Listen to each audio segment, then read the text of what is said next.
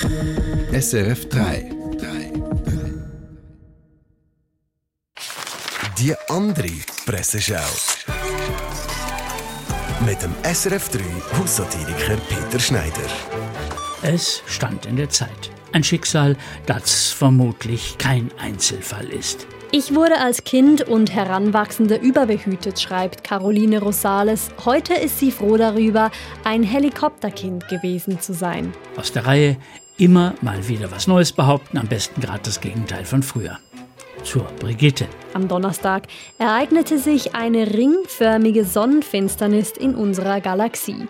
Was das heißt und wie sich die schwarze Sonne auf dein Sternzeichen auswirkt, liest du hier. Gerade wir Frauen interessieren uns ja so für wissenschaftlich-astronomische Themen.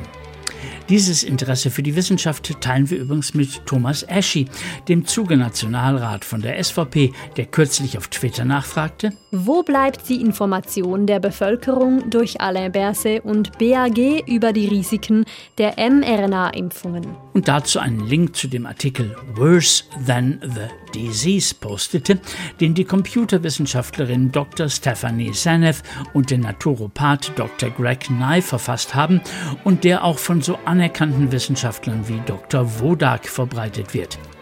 Wo bleibt dann aber die Information der Bevölkerung, wie sich die Impfungen auf unser Sternzeichen auswirken, vor allem langfristig?